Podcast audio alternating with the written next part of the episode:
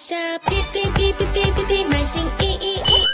Hello，大家好，我是皮皮，今天继续与大家分享花式运营系列店铺分类。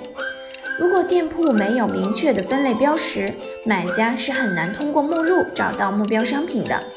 更加清晰的店铺分类有利于提升成单率。分类设置有两个大方向，一是相似类型性质的商品分为一类，二是处于同一个促销活动中的商品分为一类，可协助宣传店铺促销活动。垂直类目的店铺呢，可按照商品特征细分二级类目进行分类汇总。如果是杂货类店铺，可按照商品所属的不同类目进行店铺分类，一级以及二级都要分清楚。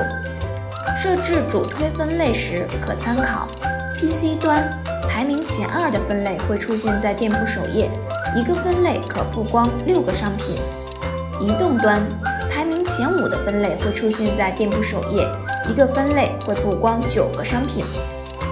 小技巧一。利用好前五的分类，可以曝光最为主推的商品，并可设置活动专区。二、设置主推分类时，注意商品排序，增加商品的曝光。三、同站点运费补贴的额度不同，所以买家可能会挑选店内其他商品凑包邮。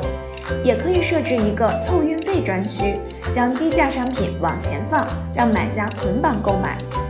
关于店铺分类的后台设置路径，请前往虾皮大学。感谢您的收听，我们下期再见。在下皮皮皮皮皮皮皮买新衣衣。